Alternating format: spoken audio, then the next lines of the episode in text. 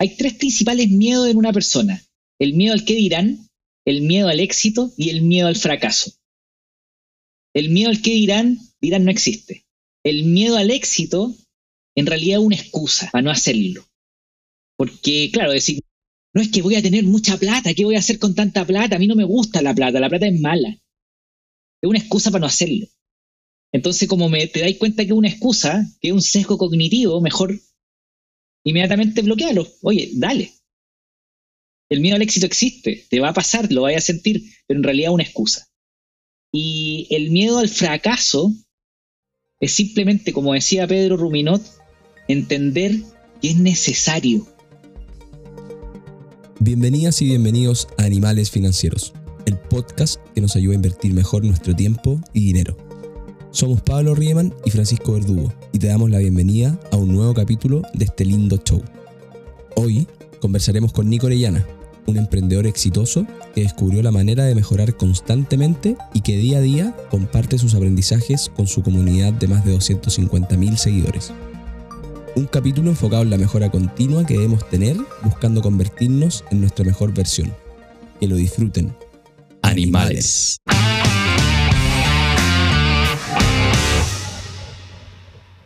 Nico, bienvenido al programa. Siempre partimos con una, pregunta para salir un poquito de la entrevista típica y que es preguntarte por tu animal, dado que el programa se llama Animales Financieros, por tu animal espiritual o tu animal favorito. Mira, yo sé que eh, los, animales tienen significado espiritual, yo no, tengo idea, pero mi animal real favorito es el perro. Si todos fuéramos un porcentaje pequeño de fieles como los perros, este mundo sería muy diferente. Qué buen atributo la, fidelidad ahí en, los perros. Su lealtad eh, son, son atómicos. Yo tengo dos perritos eh, y tengo uno que, eh, porque el segundo es de mi señora y cuando nos juntamos, cuando nos conocimos y nos casamos, obviamente se convierte también en parte de mi familia. Pero mi perro, que es Dexter, me acompañó hasta Alaska, en, en, momentos tristes, momentos felices. los perros son una locura y ojalá fuéramos más parecidos a ellos que a nosotros que a veces somos tan desgraciados. Ser humano, digo yo.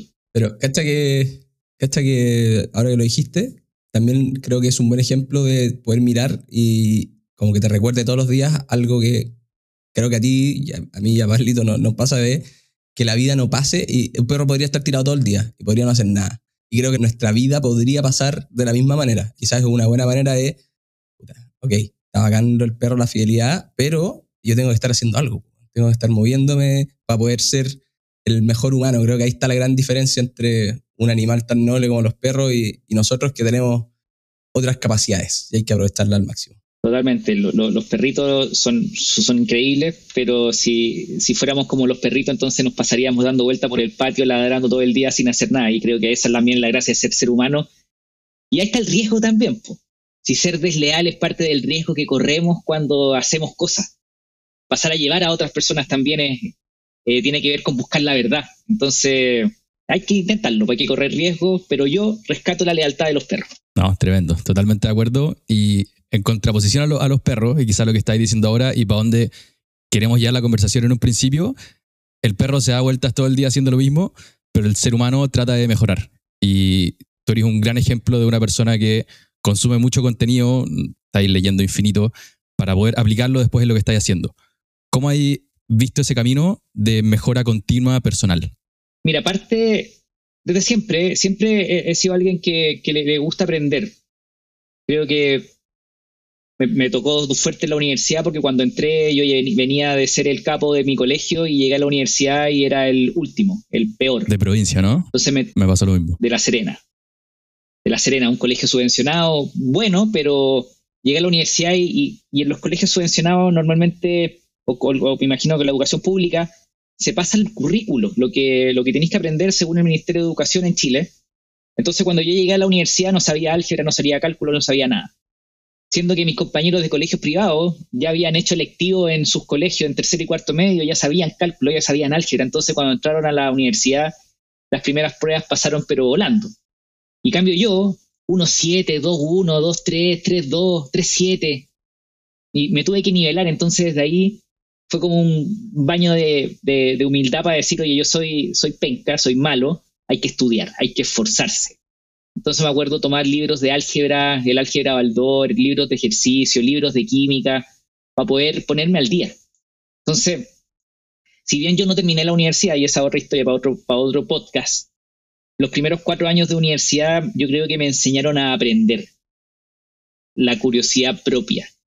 Y, y, ahí está la mezcla entre, ok, yo soy curioso, pero yo necesito aprender, necesito saber aprender para poder ir a buscar información y convertirla en, conocimiento.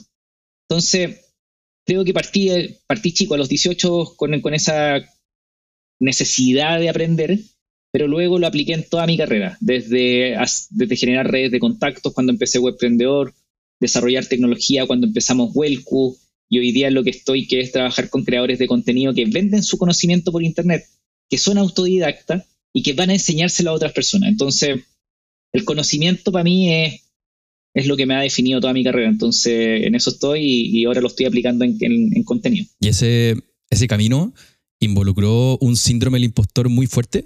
Como partir con los rojos en la universidad, después Totalmente. fuiste aprendiendo, aprendiendo, aprendiendo y ahora le enseñáis a la gente. ¿Hubo como un momento clave en el que tú dijiste, ah, parece que en verdad no soy malo? ¿O fue algo muy gradual? Buena pregunta.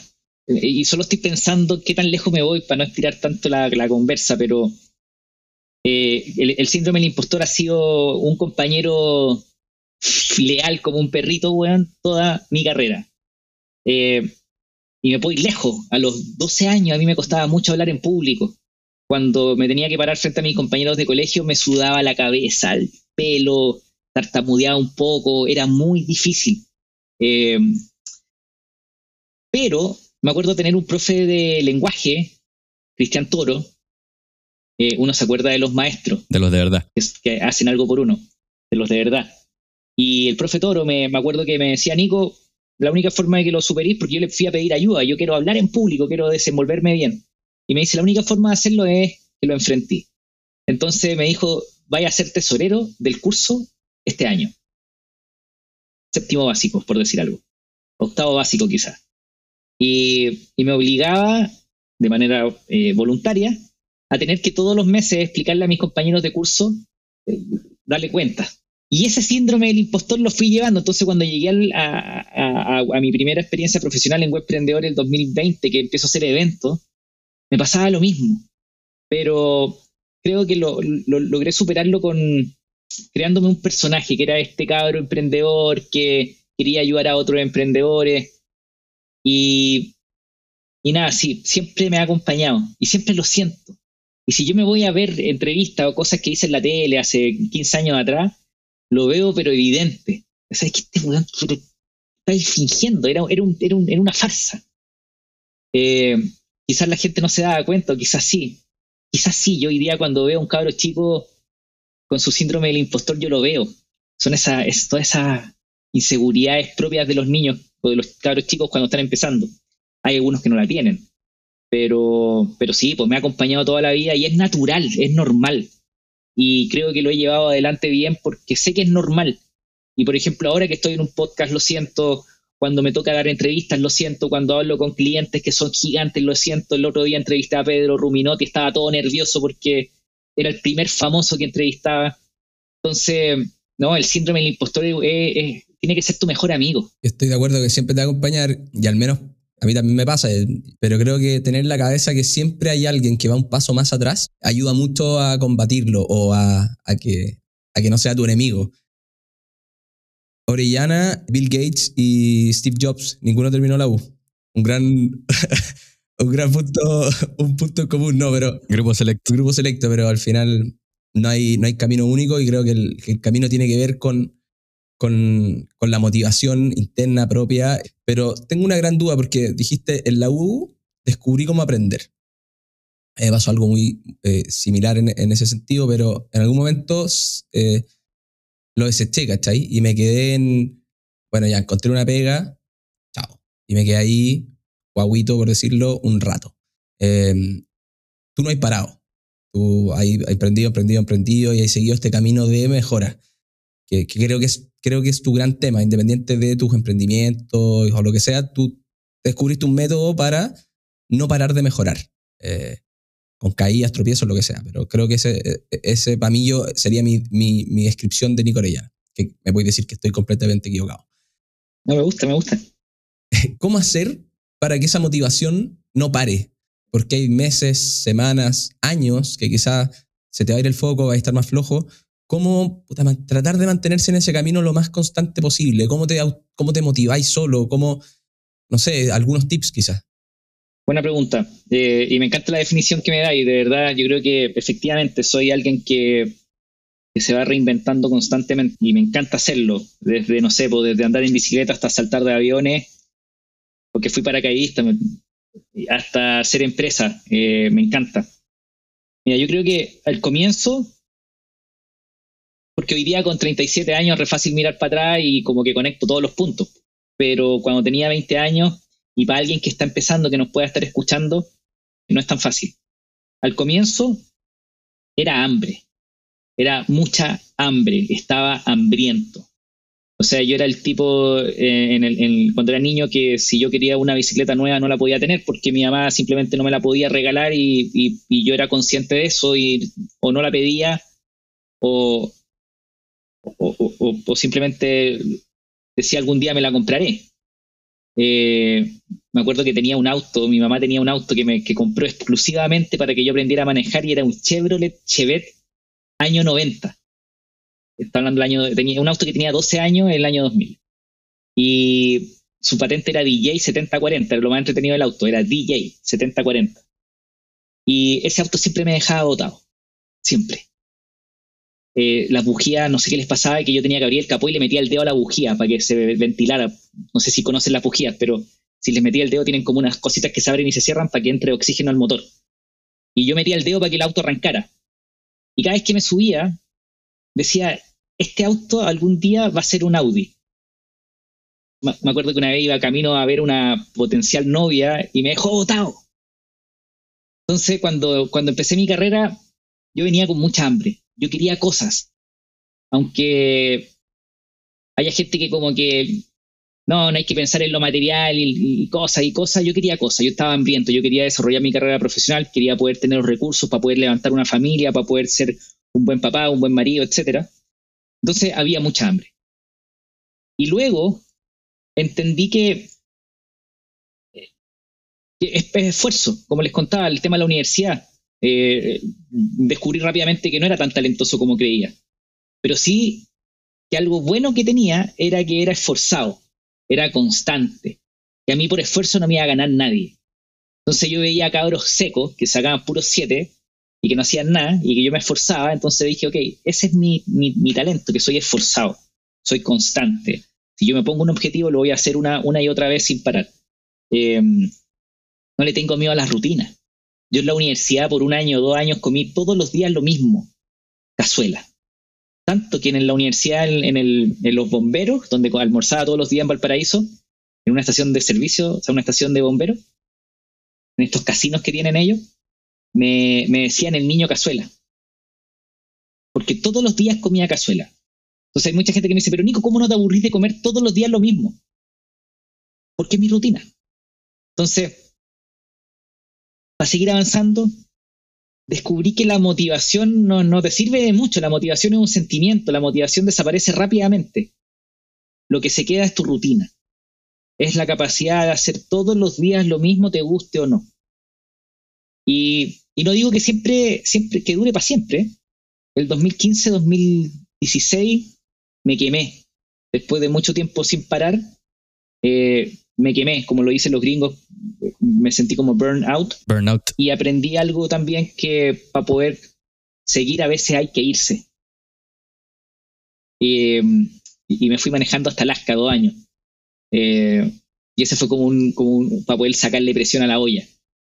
Eh, y volví, volví con todo. Después tuve una hija y bueno, la, la, hija, los niños, es una motivación absoluta. O sea, si tú me decís, ¿existía motivación antes? No, antes no existía motivación, era hambre. Con mi hija es otro cuento. Es, es, es mi familia. Entonces, y ni siquiera sé si llamarle motivación, es, es mi responsabilidad como ser humano. Ser un buen papá, ser un buen marido, eh, que mi hija se sienta orgullosa.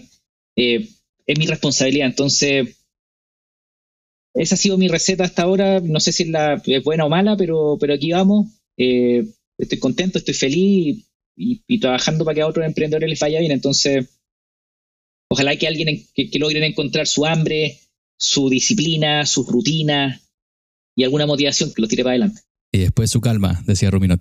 Oye, pero haciéndole un, doble clic al, viaje a Alaska y mm, a trabajar mucho por mucho tiempo, pero quizás no es lo correcto, al punto de que te quemáis.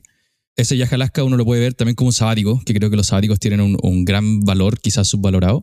Pero me acordé de tu conversa con David Ávila, que él hablaba de que tuvo una crisis existencial a los 15 años. Recomiendo a todos los que están escuchando esto que después vayan a escuchar ese capítulo que es muy bueno. Pero quizás ese viaje a Alaska fue como más o menos tu crisis existencial, por decirlo así, y encontraste respuestas que no había encontrado antes. ¿Cómo veis tú ese no trabajar solamente por lo que vengo haciendo, salir de la inercia y tratar de encontrar quizá tu propósito? ¿O cómo buscar ese propósito? Claro, como digo, yo lo digo ahora con 37 años para atrás y es re fácil. Voy a mirar para atrás, claro. Pero cuando tenía 20 años era hambre. Eh, cuando me quemé como a los 29, 30, eh, básicamente venía por una idea de que me, la había transmitido mi mamá, que era, eh, si no trabajo no comemos, me decía mi mamá. Así de sencillo. Y mi mamá se fue de vacaciones con su hijo una vez en su vida fuera de, fuera de La Serena, aunque la pasábamos muy bien, hacíamos muchos paseos al Valle del Elqui. Eh, la Serena es, un, lugar turístico, es muy lindo vivir ahí. Pero, pero mi mamá fue trabajo, trabajo, trabajo, no se enfermaba, porque si se enfermaba no trabajaba, si no trabajaba no comíamos. Entonces, me, crecí toda la vida pensando que trabajar era la única forma y que soñar era después. Y eso está mal. Ahí me equivoqué mi mamá se equivocó, pero era lo que le tocó a ella, no, la juzgo. Eh, y hoy día yo le digo a mi mamá, mamá, por favor, disfruta, viaja, gástate tu plata. No, no plata para morir. Si para morir tenía tu hijo, nosotros te vamos a ayudar. Tú gasta, pásala bien. Porque la vida se pasa muy rápido. Entonces yo de repente me vi con 30 años y me di cuenta que el tiempo para atrás había pasado en dos minutos. Y yo no me había comprado el auto que quería, no había viajado lo que yo había querido, no, no había hecho todas las cosas que para mí eran como después de llegar al éxito. Como emprendedor tecnológico, uno tiene como, yo tenía claro el camino, era como creo una startup, la crezco, me la compran, me forro, llega mucha plata y luego hago todo lo que yo quiera hacer. Y me di cuenta que, por, ejemplo, no, había invertido nunca. O sea, yo teniendo los recursos para poder invertir, por ejemplo, los 24 años, haber comprado departamento, haber invertido en, en acciones o en cualquier cosa, no lo había hecho hasta los 29 años o los 28, porque pensaba que mi, premio era el éxito después de trabajar mucho.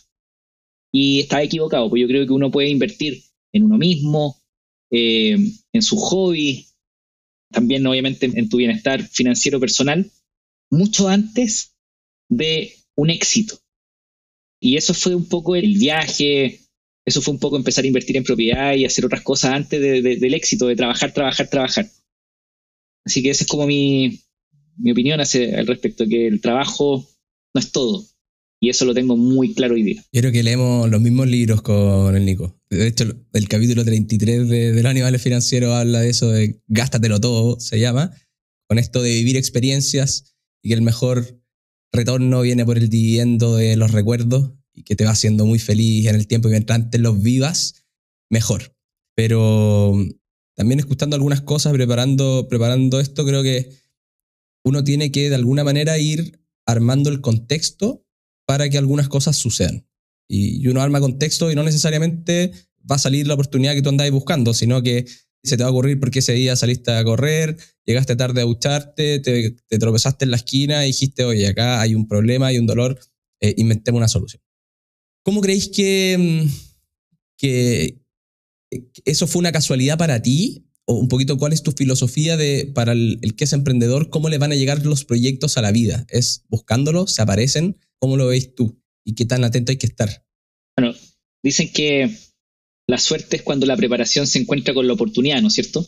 Y creo que hay una parte de formación de estar preparado y que yo creo que ahí está el trabajo que hablábamos de querer estar siempre aprendiendo, estudiando y desarrollando proyectos personales y cosas por el estilo.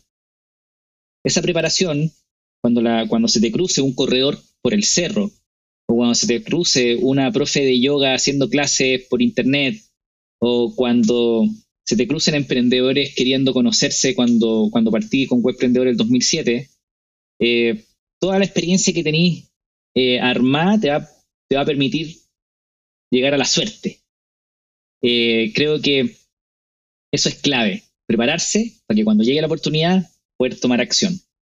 Y, siempre lo he hecho de esa manera, entonces yo hacía páginas web, entonces cuando empecé con Webprendedor y vi a, emprendedores, monté un blog, en ese tiempo no era tan fácil como ahora, si bien existía WordPress, igual había que instalar WordPress en una máquina y configurar un poco el PHP del WordPress y las plantillas, no, era tan fácil como hoy día el 2023. Entonces, así fue como me, lancé con, con Webprendedor, después con, con un poco lo mismo.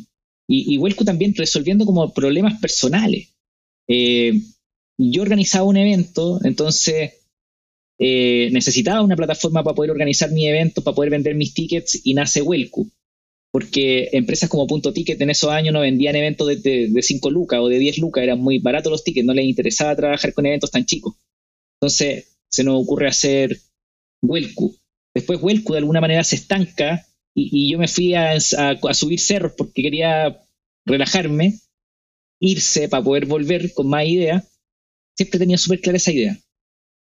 Y veo gente corriendo en el cerro y se me ocurre hacerles una plataforma para poder vender sus tickets a eventos deportivos. Y lo mismo con, con Flycrew. Yo creo que hay que diseñar los negocios alrededor de tus intereses. Que el, que el negocio esté en función de tu vida y no al revés. Y creo que lo que yo he hecho, que es básicamente observar propios problemas, observar eh, cosas que me gustan en lugares que estoy tranquilo, me ha servido para poder diseñar negocios que, me gustan. Y cuando te gusta algo, lo podía hacer por mucho tiempo. Por ejemplo, cuando empecé Flycrew, que ya llevamos dos años, los inversionistas me decían, Nico, eh, ¿cuánto tiempo nos vamos a demorar para que tengamos un éxito? Y yo les dije, miren, no tengo idea. Lo único que sé yo es que estoy aquí para trabajar 10 años en Flight. Y los inversionistas como les gustaba esa respuesta. Lo veían sus caras. Y también nos permitió cerrar la ronda que levantamos hace un año y medio. Pero yo creo que te tiene que gustar lo que haces. Y eso básicamente tiene que ver con, diseñar el negocio alrededor de tu vida y no al revés. Incluso fuera del mundo del emprendimiento, creo. Eh, Steve Jobs también tiene esta cita típica de solamente voy a hacer un gran trabajo si amas lo que hace. Entonces, incluso trabajando Apple, si te encanta Apple, puede ser como hacer muy buen trabajo. Pero hay que tener barreras en el camino. Eh, gente te va a mirar y te va a decir, ¿por qué estás haciendo eso? No me hace ni un sentido. Pero uno está convencido de lo que está haciendo, quizás está bien. Y me acordaba viendo tu, entrevista también con, con Ruminot, que él contaba una historia de Larry David, que es el compadre que hizo Seinfeld, con Seinfeld, que le están haciendo una, una ceremonia, 40.000 personas aplaudiéndolo de pie, y cuando se iba yendo, una persona le dijo, you suck. El compadre se quedó toda la noche pensando en la persona que lo tiró abajo. Entonces, si tú estás haciendo lo que te gusta, está ahí, todavía no te funciona. La gente, quizá un compadre te dijo, puta, mala idea. ¿Cómo lo hacís para mantener esa mentalidad de querer seguir empujando y no dejarte llevar por el pesimismo del chaqueteo tan común chileno? Oye, solo para echar al agua a Pedro, a Pedro, Pedro Ruminot, después de que publiqué un reel que tiene hoy día como 400.000 visualizaciones, lo subió y dijo, lo publicamos, él lo, compartió en su perfil y me dice, oye Nico, bacán, gracias por la invitación, la, la, la. Parece que a la gente igual le gustó, aunque hay algunos comentarios negativos. Y yo le puse, you suck. Porque habían dos comentarios negativos y 200 buenos. Y Pedro lo único que vio fueron los malos. Pasa. Pero ¿sabéis qué?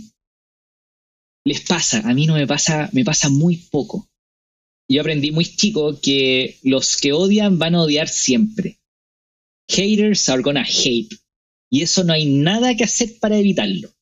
Dirán no existe, que es el miedo al que dirán.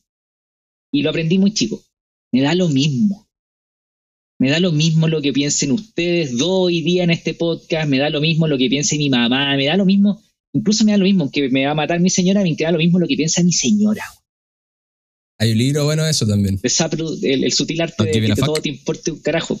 Para los que quieran profundizar en eso, digo, pueden ir a leerlo. Totalmente. Mira, la gente va a odiar siempre. y también hay un, es una, es un pensamiento bien estoico, pero uno puede controlar solamente lo que tú podís controlar, lo que está en tus manos, lo que no está en tus manos. Pensar incluso en ello es, es, estúpido, no tiene sentido. Entonces, eso siempre lo he tenido súper claro. Yo trato de, de responder a, a, a, la gente que está involucrada en mis proyectos, a mi familia, a mis colaboradores, a la gente con la que trabajo, a mis inversionistas, pero si a alguien no le gusta lo que hago, problema de ellos. Y, así he podido darle para adelante, porque yo publico, por ejemplo, un contenido, hoy día que estoy metido en, en, creación de contenido, y veo los primeros 10, 20, 30 comentarios, les pongo unos corazones, les pongo gracias, ok, chao, y después ya no los veo. Porque, de hecho, en los contenidos, no sé si le ha pasado, pero tú publicas un contenido y los primeros es tu comunidad, la gente que te conoce, pero después cuando el contenido sale de tu, el algoritmo lo lleva a otros universos, Llegan los trolls. Llegan los trolls y empiezan a publicar unas, unas, cosas, pero que tú decís, pero ¿qué es esto? Entonces, si yo me lo tomara en serio, estaría triste, pero no nos pesco, no me interesa. Ok, buen, buen talento o, o aprendizaje ese, pero en, en, algo paralelo también, fuera de que no te importe todo lo que, lo que piensa la gente, métele con todo lo que, lo que tú creí. También te puede pasar en el camino que digáis, ¿sabéis qué? Ya está todo hecho, está todo desarrollado se me pasó la vieja, ya no hay, no, no hay oportunidades para mí. Y quedarse con ese lamento constante. ¿Cómo lo haces tú para combatir con eso? ¿Qué consejos también darías para que a todos nos pasa, creo? Ya. Inevitable. Lo que pasa es que hay, hay, hay tres cosas que son los... Hay tres principales miedos en una persona. El miedo al qué dirán, el miedo al éxito y el miedo al fracaso. El miedo al qué dirán, dirán no existe. El miedo al éxito, en realidad es una excusa para no hacerlo.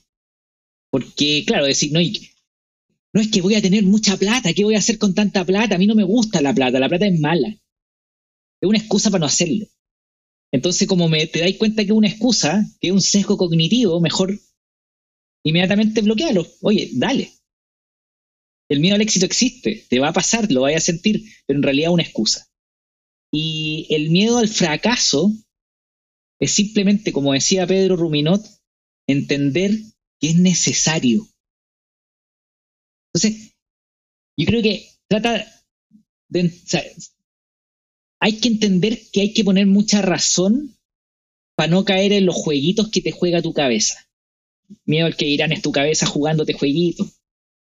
Lo que tú me decís, oye, te va a funcionar, no te va a funcionar. Eso es, también es tu cabeza jugándote jueguitos y el miedo al fracaso, ¿para qué decir? hay que entender que son necesarios. Tenéis que hacerte amigo del impostor, tenéis que hacerte amigo del fracaso, porque si no te caís, ¿cómo te vaya a parar? Yo soy paracaidista, si yo no me hubiese caído, ¿cómo iba a aprender a, no a, a aterrizar bien en el paracaídas? Y, y, el éxito es el éxito es el resultado del precio a pagar. Y, y, eso es lo que estáis buscando. Entonces no seáis, no seáis mentiroso contigo mismo. Vos dale. Está muy bueno. Y, y lo mencionaste un poco, y creo que también va en esta línea del estoicismo, de ser estoico. No sé si ¿Hay algo de esa filosofía que te haya llamado mucho la atención, aparte quizá lo que hemos conversado? O si alguien quiere empezar a entenderla o meterla en su vida, no sé, Ryan Holiday a mí me gusta mucho, o el libro El Meditations de Marcus Aurelius. No sé si hay algo que a ti hay ocupado o hay abrazado de esa filosofía. No, qué buen, qué buen tema. Yo estoy mirando aquí mi escritorio, Daily Dad y Daily Stoic. Daily Stoic. De Ryan Holiday. Mira, cuando yo empecé a crear contenido hace nueve meses atrás o ocho meses atrás, empecé a buscar referentes. Me acuerdo haber em, empezado escuchando Joe Rogan, después viendo a sus invitados, me acuerdo que vi con Rich Roll, y Rich Roll un día invitó a Casey Neistat, que me encanta hace muchísimos años. Youtuber. Y Casey, Neistat en su, en su episodio con Rich Roll menciona a un tipo y le dice a Rich Roll hace ocho meses atrás, le dice algo como, oye, yo hablé con Ryan, Ryan Holiday, y le dije que su contenido en video podría ser un hit. Y yo anoté el nombre, Ryan Holiday. ¿Quién diablo es Ryan Holiday? Y me fui al perfil de Ryan Holiday y me doy cuenta que es un cabro joven, debe tener 33 años, 32. Y lo que más me llamó la atención es que había escrito como 12 libros. De marketing en un principio. Y los 12 libros, bestseller, New York Times, bestseller, bueno, seco. Y, y, me puse a ver su perfil y empecé a escuchar su idea estoica. Y por primera vez me hace sentido. Normalmente el estoicismo te lo, te lo cuenta un gallo hippie, medio fumado, eh, sal, sal, como escapando de la Matrix y puros conceptos que a mí me, me, me alejan. Pero este gallo no. Ryan Holiday era un, ca- un cabro joven, súper pragmático, validado por todos estos tipos que te contaba que, lo invitan a sus podcasts y todo. Y me metí un poco en su cuento. Entonces me acuerdo que una de las cosas que me gustó mucho que comparte Ryan Holiday tiene que ver con la forma en la que lee, porque él es, él es discípulo de Robert Greene. Y ese sí que es capo. De- del libro 48 reglas del poder, Mastery, War, Guerra, etc. Y Ryan Holiday dice, mira, yo fui asistente de Robert Greene y le copié la forma de leer. Porque son gallos que para poder escribir un libro, no es como los libros de los influencers que son una idea que escucharon en Twitter y que la repiten 10 veces con experiencias personales en sus libros, sino que son, son, son autores que leen 100 libros, 1000 libros para poder escribir uno. Tú leís su libro y son un manjar porque hay citas biográficas, autores, notas, ¿no es cierto? Les gusta leer, saben lo que es un buen libro y un mal libro Se nota. estos gallos son buenos escribiendo. Entonces, me- fueron ideas que empezaban a resonar conmigo. Y, y haber encontrado al autor correcto, en este caso Ryan Holiday, que te hace un- una invitación, pero sabrosísima, a poder recorrer el, no sé, pues, me leí un video que el loco te enseña a leer meditaciones. Si vais a leer meditaciones, te enseño a leerlo. Y por supuesto lo leí, y cuando leí eh, el video de Ryan hablando de cómo leer meditaciones, obviamente salí corriendo a comprar meditaciones. Eh, y, resuena mucho la idea. Y esta, esta idea del estoicismo, de la dicotomía del control, que yo creo que es la base, que tiene que ver con lo que decíamos antes, de que tú podés controlar solo lo que está en tu poder y no lo que no está en tu poder. Esta idea de uno elige cómo, cómo reaccionáis a las emociones del resto del mundo. O sea, si alguien viene y te dice, Nico, tú eres un estúpido, esa emoción que surge en tu corazón de decirle, ándate al carajo, tú también eres un estúpido, la podéis controlar. Ahora, no es fácil, pero yo estoy totalmente convencido que, que la razón puede, mucho más.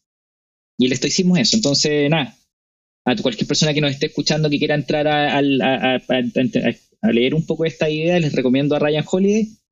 Todos sus libros son un- una locura. Instagram. Hay- tiene cuatro libros que recorren las cuatro virtudes eh, estoicas, la justicia, la sabiduría, la templanza, etcétera, y tiene un libro por cada uno.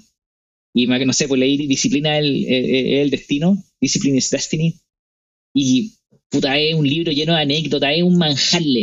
Entonces se los recomiendo.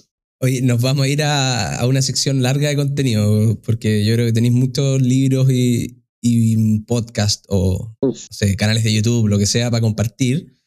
Pero antes de que nos vayamos para allá, porque ahí siento que la conversa puta, puede, ir- se puede ir para otro lado y vamos, Sí, a güey. quedar con esta, con esta pregunta. De, mm, tú has trabajado con hartos emprendedores, también has visto bueno, tus propios negocios o los canales de tu canal de, de Instagram o, o distintas personas. Y una gran duda que tengo yo siempre es con el Product Market Fit, ¿cachai? Cuando te das cuenta que, que, que encontraste un, algo especial o algo que puede tener tracción. ¿Cómo uno se puede dar cuenta de eso? ¿Qué, qué, cuáles son las dos, tres cositas principales que tú dirías, ya sea en tu, en tu canal de YouTube, Instagram o con tu familia, ¿cachai? O lo que sea, que son como señales de, ok, encontraste algo, ya tenía ya tení una base, esto está funcionando. Product Market Fit. Aquí ponía un ejemplo que me encantó escuchar, lo que es básicamente como que si fuera ahí un narcotraficante y llegáis con la droga popular y básicamente abrir las manos y la gente te la quiere comer rápidamente que no haya abasto. Product Market Fit es básicamente tener algo en lo que no estáis dando abasto para servir la demanda que tienes. Y y yo todavía, y soy súper honesto, todavía como emprendedor tengo pendiente sentir ese nivel de demanda en mis productos, en mi empresa, en Welco y Flycrew en este caso. Eh, yo no, no, no, siento que en, estas dos empresas tenga un product market fit totalmente desarrollado. O sea, no, no lo tengo. Creo que para que te pase lo que tú decís, de alguna manera tiene que estar esta cuestión de parte con palito, tírate y, y que te pase rápido. Quizás te hay, hay desarrollado mucho y, y hay avanzado demasiado eh, en no tener palitos. ¿Qué quieres decir con palitos? Puta, tenéis un producto, tenéis una idea, así una landing y le ponéis un botón de comprar, pero en realidad no tenéis nada, ¿cachai? Por lo tanto, después si te empiezan a comprar, no, no tenéis tiempo para poder, para poder dar el servicio. ok. está claro entonces que Product Market Fit es cuando tenéis demasiada demanda y no tenéis Clarísimo. no, no tenéis tanta oferta para poder servir a esa demanda. Y, y lo sentí, estáis desesperados, tenéis un, un caos en tu empresa, no eres capaz de dar abasto. Eso es Product Market Fit. Normalmente lo, en la startup le llaman caos estructurado porque tenéis tantas cosas sucediendo que, que, que- con la estructura la cosa logra funcionar, pero la estructura propia de los sistemas que desarrollaste para poder dar el servicio. Eh, lo que tú me estás diciendo yo creo que tiene que ver más que, na- más que nada con el approach de la búsqueda. Porque por un lado está esta filosofía como Lean Startup de hago lo que menos puedo, hago un mínimo viable para poder probar el concepto, para, para probar si hay demanda por lo que estoy ofreciendo. Y creo que, creo que eso sí tiene que ver y, y es la mejor forma, estoy seguro de hacer, de, de ir a ver si hay demanda por tu producto. Pero el real fit con el mercado, yo creo que tiene que ver con un compromiso de ir por él. O sea, de, de porque el product market fit se siente al comienzo el landing o estos palitos que probaste, lo vaya a sentir quizás rápido, vaya a sentir un, un, un que mucha gente lo quiere, pero después te vaya a caer en el valle de la muerte, que es clásico lenguaje de emprendedor, que caí en un valle de la muerte largo, terrible, que estáis perdidos y después empezás un crecimiento piola y de repente, pa, te fuiste para arriba. Eh, eso le pasa a todo el mundo. Y, si nos confiáramos solo del primer inicio, de este hype inicial, es muy fácil confundir Product Market Fit con el hype inicial. Entonces, creo que la única forma de probar el, de encontrar Product Market Fit es un, es un compromiso constante eh, en ir por un objetivo y probar, probar, iterar, probar, iterar, probar, iterar, probar, iterar hasta que lo vaya a encontrar. No existe el, éxito de la noche a la mañana, eso es mentira. Entonces, por ejemplo, los chicos de Groupon, que tú decís, Groupon en Chile fue un éxito de la noche a la mañana prácticamente, pero mentira, atrás de ese equipo estaba Nirich, donde habían estado cuatro o cinco años dándole, dándole, dándole, no habían encontrado nada, de repente hicieron plan descuento, les fue más o menos bien, que ahí tuvieron el hype inicial, después los compra Groupon y explotan. Lo mismo pasó con Corner Shop. Corner Shop no partió con el hype que tenía inicialmente y se consolida en la pandemia. Después de cuatro años trabajando en el proyecto, entonces la búsqueda del product market fit es prueba y error. Escuchaba a alguien por ahí también decir como que si fuera matemática, no, no es matemática, es búsqueda. Pero hay que estar comprometido con encontrarla, con la búsqueda, con iterar. Um, un buen tema, lo decía Ruminot, que él escribió mil sketches con Sergio Freire antes de partir el, el Club de la Comedia. Eh, Mr. Beast tiene una historia típica que él se juntaba por mil días, o sea, por tres años se juntó todos los días con sus amigos youtuberos, probando distintas cosas, hasta que fue un éxito de la noche a la mañana. Pero bueno, ambos son creadores de contenido y vaya, me quiero ya la conversa. Y hablar de Tim Ferris. Tim Ferris para mí ha sido como un guía de contenido, tal como tú mencionaste que conociste a Joe Rogan, después Rich Roll y después llegaste a Ryan Holiday. Me ha pasado lo mismo con Tim Ferris, escuchando su podcast, leyendo sus libros, llegando a cosas de, no sé, salud también, es como bien de hackear un poco la salud. Sé que también sigues Tim Ferris. ¿Qué ha sido para ti Tim Ferris o qué te ha entregado, qué te ha enseñado o ya no te gusta? No, no. Tim Ferry, el paciente cero. Eh, fue el primer podcast popular en Estados Unidos. Fue el primer autor, creador de contenido mezclado con tecnología, porque él era muy amigo de Kevin Rose, eh, que era el fundador de, de Vic, eh, que era como eh, el poster child de, de, la web 2.0. No, ha sido súper inspirador. El construir audiencia, monetizar esa audiencia. eh, no, amor eterno con Tim Ferris. Y, y- y él lo dice. De hecho, ahora él está muy, muy curioso del formato video. A él nunca le gustó el video y ahora ve que todos los podcasters tienen video, entonces está empezando a hacer video también y le dice que no le gusta mucho, por, como que no le gusta seguir moda, pero hay que hacerlo. Y ahí conectando un poco con contenido y product market fit, eh, yo creo que si bien en mis empresas, Flycrew y Wellco todavía no encuentro el product market fit que quiero, eh, en mi contenido creo que sí lo hemos encontrado. Creo que lo encontramos con Webprendedor y creo que lo estoy encontrando hoy día con lo que estoy haciendo en redes sociales. Porque resuena. Y, y creo que cuando encontráis Product Market Fit tenéis que seguir dándole, pues tenéis que, seguir potenciando el contenido que estáis entregando. Y justamente es lo que dice Tim Ferris, es darle, darle, darle, darle, darle, darle, mejorar todos los días, hacer el mejor trabajo que podáis, no amarrarse al resultado de lo que estáis generando. Eh, por ejemplo, yo subo un contenido, por supuesto que me encanta la dopamina, me acuerdo el primer viral que tuve que tiene 10 millones de visualizaciones. Me acuerdo que esa noche prácticamente no dormí porque el teléfono explotó, weón. Eh, me, lo, mandó mi mamá, weón, y ahí dije, no, este weón se fue a la mierda. eh, Perdón pero no había otra manera de expresarlo. No, sí fue una locura. Eh, entonces, y eso te, inyecta dopamina, por supuesto, porque para poder, cuando yo publiqué el primer, el primer video que se hizo muy viral, el 29 de diciembre del año pasado, eh, yo llevaba tres meses publicando contenido todos los días. De hecho, alguien me preguntó otro día y los conté. ¿Cuántos videos subiste para pegar el primer viral? O sea, ¿cuánto me demoré, por ejemplo, pasar de, no sé, 2.000 seguidores a 4.000 seguidores o 6.000 seguidores? Fueron 250 reels.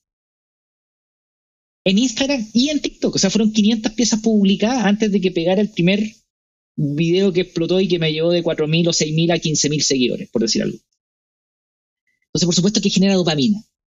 Pero trato de mantener un poco el, no atraparme en el resultado, porque depende del algoritmo. Entonces, y esto es súper estoico. Yo puedo preocuparme de lo que yo hago, y si le va bien, bacán. Si no le va bien, bacán también.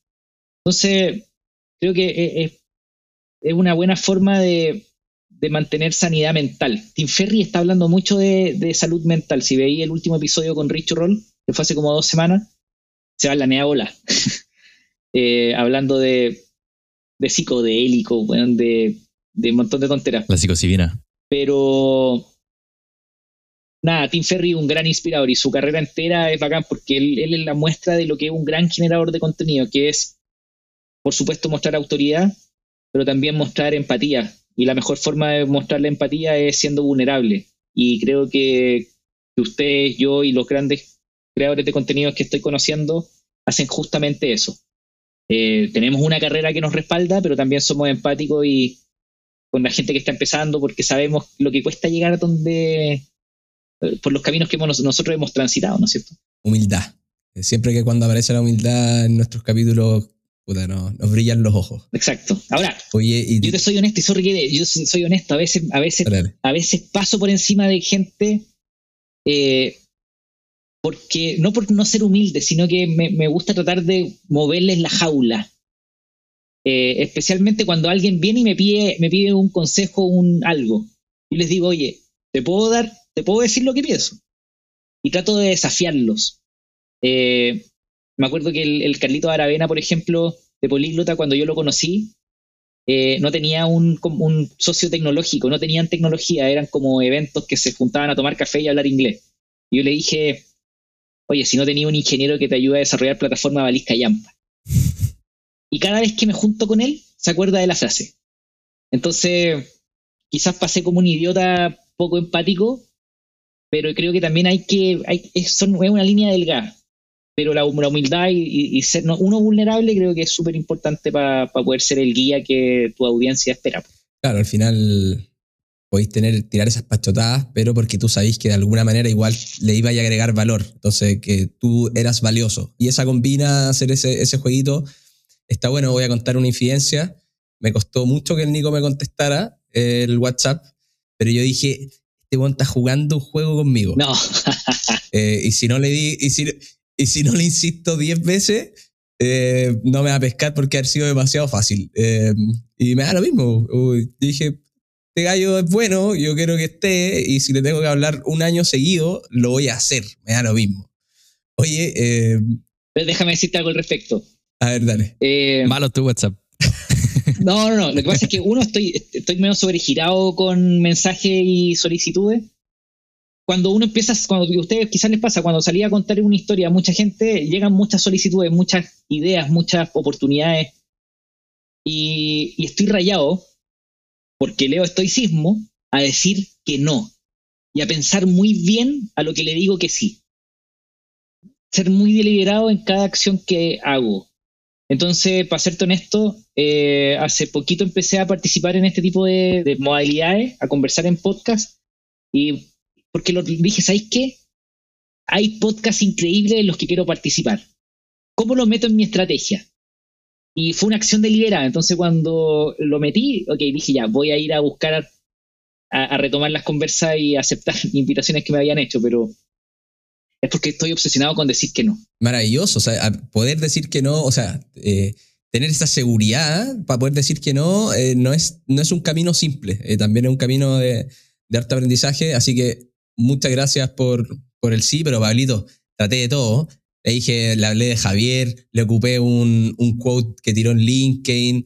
Bueno, ocupando todo, todas mis armas. Yo me sentía en la discoteca, pero bueno. Oye, Eh. pero último, último, último, esto le puede servir a alguien. A ver, Me invitaron a dar una charla a Casa del Cerro, que es Francisco Sae, un gran amigo, y me cuesta mucho decirle que no a los amigos, que tengo que mejorar eso. Y fui. Pero yo, yo trabajo y vivo en mi casa, entonces me acuerdo que fui y para poder llegar a la Casa del Cerro, la charla era a las 3. Y me tuve que ir a las 2.15. Yo vivo en La Reina, me demoro media hora de estacionamiento, etc. Y mi hija se quedó llorando porque no pude ir con ella a andar en bicicleta como lo hago todos los días. Entonces, cuando yo le digo que sí a algo, le estoy diciendo que no a otras cosas.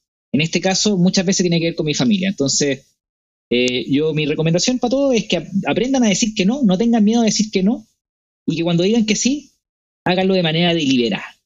Y estoy feliz de estar con usted hoy día. se nota. Y un orgullo que esté acá. Yo, yo tuve ese momento, ajá, creo que hace un par de semanas. Fui a una reunión de mierda y volví. Soy papá hace menos de un mes y la- mi señora me dice, ¿cómo te fue? Puta, fui a perder el tiempo. Y hace tiempo que no me, que no me pasaba eso y, y como que ahí se me había metido esto mismo en la cabeza.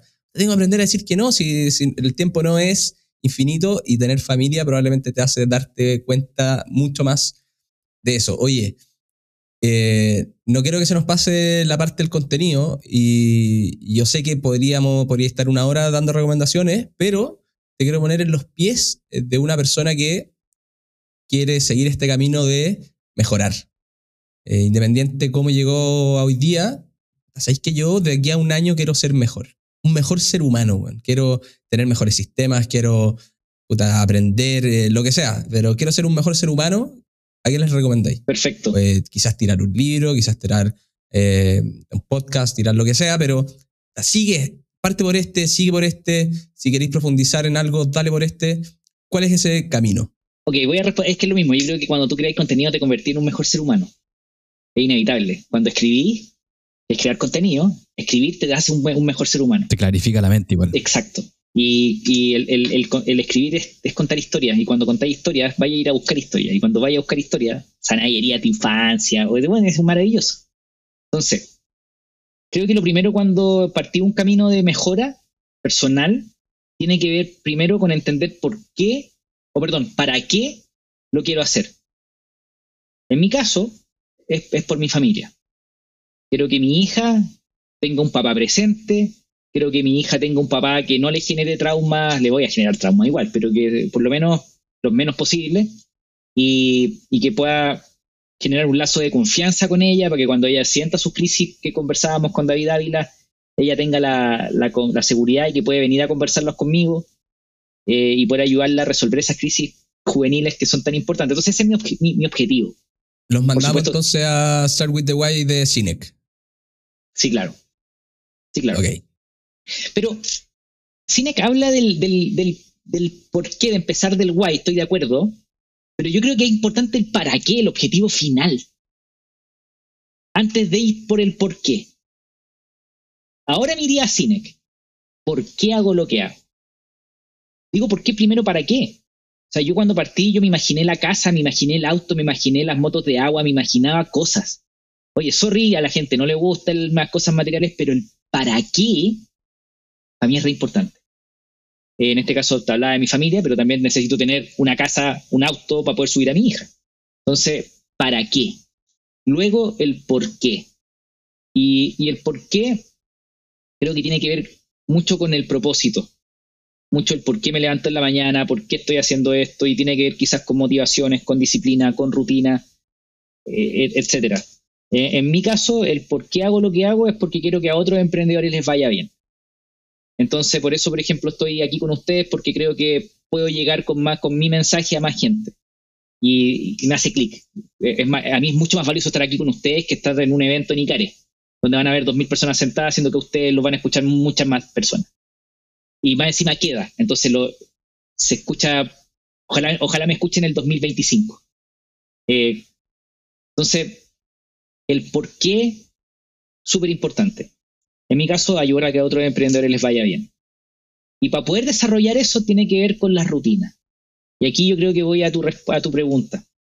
Eh, rutinas. Y creo que el estoicismo es re potente para poder desarrollar rutinas. Eh, la disciplina. Eh, entender que la motivación es un sentimiento, no podéis operar sobre sentimiento, mejor apoyarte en rutinas leer a James Clear de, de, Hábito Atómico, Mark Mason con, con el sutil arte de The Subtle Art of Not Giving a Fuck. Que no te importa una mierda. Exacto. Eh, creo que partiría por ahí. No es tanto autores, ¿no? Yo creo que tampoco tenemos que volvernos locos tratando de leer a todo el mundo porque si no te volvís loco. Yo, yo leería a Ryan Holiday, leería a James Clear, leería a Mark Mason, escucharía sus podcasts, todos ellos tienen contenido, escucharía las, conversaciones que tuvieron con Tim Ferriss, que tuvieron con Joe Rogan, que tuvieron con, diferentes personas. Pero, ¿por qué me quise ir al para qué? ¿Por qué antes de ir a la táctica? Porque la táctica muchas veces también es una excusa. Entonces, te pongo un ejemplo. Quiero crear contenido, pero no, no tengo micrófono, entonces no lo puedo hacer. No, no tengo la cámara, entonces no lo puedo hacer no tengo esa luz rosada acá atrás porque se va a ver muy feo mi escritorio y no lo voy a hacer. Entonces la táctica muchas veces es la excusa. O, peor, también la táctica muchas veces es la dopamina barata. Me compro todos los libros, me compro el reloj Garmin, me compro la bicicleta carísima y, y están ahí y después quedan botadas. ¿Y por qué quedan botadas? Porque no entendiste para qué lo estáis haciendo y tampoco entendís por qué lo estáis haciendo. Entonces, creo que empezar ese camino de, realización personal para crecer tiene que ver para qué, tiene que ver por qué, y la táctica después parte de lo que tengáis a mano, parte con lo que podáis hacer todos los días. Eh, no tengáis miedo a hacer y comer todos los días lo mismo. Creo que por ahí va la, la idea de mejorar constantemente. Hermoso. Además, cuando escuché a esta gente, lea y qué sé yo, después no vas a tener que inventar nada. Vaya a asociar cosas y se te van a ocurrir o vaya a copiar algo y, listo. Así que creo que es otra de las grandes virtudes de eh, consumir el contenido de esta gente de que va un par de, un par de pasos más adelante que nosotros. Total. A mí me encanta. El, había alguien que decía que leer libros es, es hermoso porque son lecciones que otras personas te quieren enseñar y ya pasaron por esas dificultades, etcétera. Pero, insisto, y con esto cierro este punto, no se rayen con la idea de que hay que leer y leer y leer y leer, porque hay que hacer. Y, la táctica a veces nos nubla y son excusas nomás. No me lo voy a tomar a pecho, pero he leído más de lo que he hecho, así que es una enseñanza para mí. Pero, Nico, nosotros siempre cerramos las conversaciones con una sección que se llama las reglas del juego. Es como aterrizar esta conversación en cosas como resumible, pero nunca nos había pasado que la última pregunta, para mí por lo menos, fue un resumen de todo lo que hayamos hablado. Y se nos van a quedar preguntas en el tintero. Tim Ferris también dice que siempre deja preguntas en el tintero para una segunda ronda. Así que esperamos que en el futuro vamos a volver a tener una entrevista. Pero para mí, yo me voy a quedar con lo que dijiste de si quería hacer algo, lo que sea, emprendimiento, trabajar, whatever, que sea primero el para qué, pensar, quizás sentarte y escribir qué es lo, como te gustaría ver tu vida en 10, 15 años Después el por qué, estilo Simon Sinek, eh, por qué lo estoy haciendo en, mi interior. Y después bajarlo a tácticas o sistemas, como diría James Clear, para no tener que depender de tu motivación, sino que decir, puta, yo voy a trabajar más que todos, como decía yo en un principio, voy a tener el mejor empuje, voy a comer cazuela todos los días y con eso voy a tener éxito. Así es como yo me quedo con la conversación. Mejor dicho, imposible. Muchas gracias. Lo dijiste tú. Oye, yo tengo una reglita también que me gustó mucho y es que los miedos van a existir siempre. Eh, va a estar el miedo al que dirán, al éxito y al fracaso, pero todos son combatibles. Eh, tenéis que aprender a conocer tu, tu, cabeza y a cachar que te va a jugar jueguito en contra. Eh, totalmente. Pero más que combatirlos, son tus amigos. Tenéis que usarlo a tu favor. El ser el impostor, no tenéis que sacarlo, tenéis que colaborar con él. Porque es el impostor el que te está llevando a estar en una, en una posición incómoda. Si no lo tuviera y entonces no te pondría en esa posición, no estaría en la posición incómoda. Entonces, más que combatirlo, creo que hay que hacerse amigo de tus miedos y, y usarlo a tu favor. Si tú aprendí a usar tus miedos a tu favor, sálvese quien pueda. Tremendo. Oye, una reglita más y nos vamos a, la sección favorita. Esto va increciendo. Cada vez se pone mejor. Em, y la última reglita para mí es, los puntos se conectan hacia atrás. Creo que salía también del... A la Steve Jobs. A la Steve Jobs. Pero eh, mantente aprendiendo, porque eso te da las herramientas para poder aprovechar las oportunidades que se te presenten en el camino. ¿Bonito? Y, con muy eso... De acuerdo. O sea, muy de acuerdo conmigo mismo. no tengo por qué estar de acuerdo con lo que pienso, decía creo que el Tobiega. Pero para cerrar en la parte más lúdica, hacemos una, una, caja de Pandora, que es una pregunta ya fuera de, de todo lo que hemos conversado, de, de, las finanzas, que hoy día no hablamos tanto de finanzas, pero para mí trabajar en uno mismo tiene mucho que ver con las finanzas, que permite generar más. Pero mi pregunta es, Nico, ¿a qué te estás aferrando y deberías dejar ir? Uh, Aquí me estoy aferrando que debería dejar ir. Está, filosófica esa pregunta. Eh, la verdad es que yo no yo dejo ir hartas cosas. Todo el tiempo, lo que les contaba del, del decir que no, me aferro poco a las cosas. Y creo que hoy día estoy agarrado, te soy súper honesto, creo que estoy agarrado a lo esencial.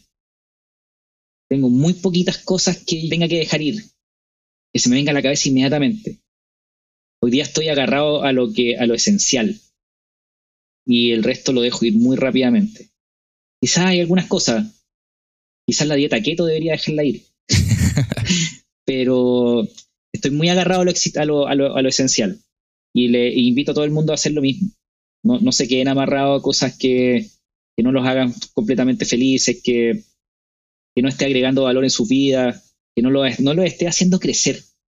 Yo creo que eso es... Y, en relaciones humanas yo creo que tiene que ver mucho con poner límites fuerte y claro.